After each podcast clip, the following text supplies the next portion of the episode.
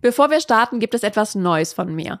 Den gesund erfolgreichen Newsletter. Jede Woche gibt es da regelmäßig die besten Learnings, spannende Impulse und praktischen Tipps für deine berufliche und persönliche Weiterentwicklung. Direkt von meinem Schreibtisch in deine Inbox. Trag dich gerne ein unter gesunderfolgreichtipps.de. Heute sprechen wir im Gesund Erfolgreich ABC beim Buchstaben V über den Veränderungsschmerz. Was das genau ist, das erfährst du nach dem Intro.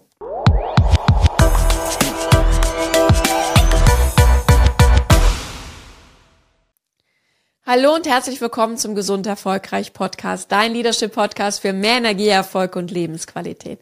Ich bin Sarah Potemper und ich freue mich ganz besonders, dass du auch heute wieder dabei bist. Denn vielleicht hast du das Gesund Erfolgreich ABC schon seit längerem verfolgt oder bist vielleicht sogar von Anfang an dabei und hast dir über die letzten Folgen schon überlegt, was du vielleicht in deinem Leben verändern möchtest. Und bist es vielleicht auch schon ganz konkret angegangen und merkst vielleicht jetzt und bist an dem Punkt, dass du merkst, dass es manchmal gar nicht so leicht fällt, diese Veränderung auch wirklich umzusetzen. Dass es schon eher schwierig ist, dran zu bleiben, am Ball zu bleiben.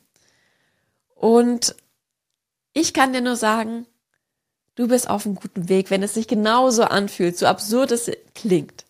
Und warum, das möchte ich dir gerne in dieser Folge verraten.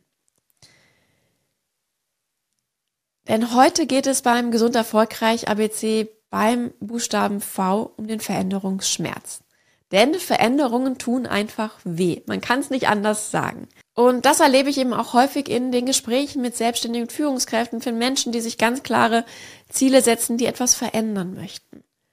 Und die nicht nur den Wunsch haben, etwas zu ändern, sondern dass der Leidensdruck schon so hoch ist, dass sie auch wirklich den Willen haben, es jetzt auch wirklich anzugehen. Und das sind ganz wichtige Komponenten, dass nicht nur ein Veränderungswunsch besteht, sondern eben auch der Veränderungswille, dass dann derjenige auch wirklich ins Tun, ins Handeln kommt. Denn ohne den Veränderungswillen wird meistens dann doch nichts gemacht und man bleibt bei dem Gewohnten. Und ich erlebe dann häufig, dass sie nachdenklich werden und dass sich so eine Schwere breit macht. Und ich frage immer ganz konkret nach, was bewegt dich denn jetzt? Was geht da in dir vor? Und dann kommt meistens so zögerlich, ja, ich will das wirklich und es ist auch wirklich attraktiv für mich, das jetzt auch wirklich anzugehen.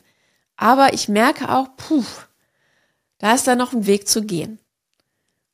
Und ja, das stimmt. Und das ist häufig das, was in der Psychologie auch häufig gerne als Veränderungsschmerz bezeichnet wird. Und das geht jedem so. Da kann ich jeden nur beruhigen. Es ist normal. In jeder, in jedem Veränderungsprozess gehört das einfach dazu.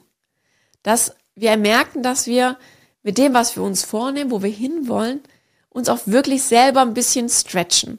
Dass wir uns da aus unserer eigenen Komfortzone rausbewegen und wir alte Verhaltensmuster, alte Gewohnheiten vielleicht auch ad acta legen müssen und uns von ihnen verabschieden, um neue eben ja zu entwickeln, zu etablieren, die besser dann eben zu dieser Veränderung passen. Und das ist natürlich nicht immer leicht. Und da gehört dieser Veränderungsschmerz, der einfach dieses Stretchen, dass wir uns einmal aus unserer Komfortzone herausbewegen, um dann eine größere, neuere Komfortzone für uns zu schaffen, gehört dann einfach kurzfristig dazu. Und deswegen ist es auch so wichtig, dass nicht nur ein Veränderungswunsch besteht, weil jetzt eben genau dieser kritische Moment eben auch ist. Dass wir auf dem Weg zur Veränderung einfach merken, dass es nicht so leicht ist. Und sich die Kugel, und du kannst dir das so vorstellen wie so eine, wie eine Glockenkurve, die wir aus der Schulzeit noch kennen. Für die, die mich bei YouTube sehen, ähm, ich werde das hier einblenden, ähm, ist die Kugel plötzlich ganz oben auf dieser Spitze. Und das ist eben der Moment, wo es jetzt wirklich instabil wird. Und auch der entscheidende Moment, wo irgendwann die Kugel entweder auf die andere Seite rollt und wir eben die Veränderung, ja, vollzogen haben, wo wir eben das erreicht haben, was wir wirklich wollten und wir auch neue Verhaltensmuster, neue Gewohnheiten etabliert haben. Oder eben es kommt alles ins Wanken und wir verfallen wieder in das Alte, in das Altbekannte. Und die Kugel rollt einfach wieder so zurück.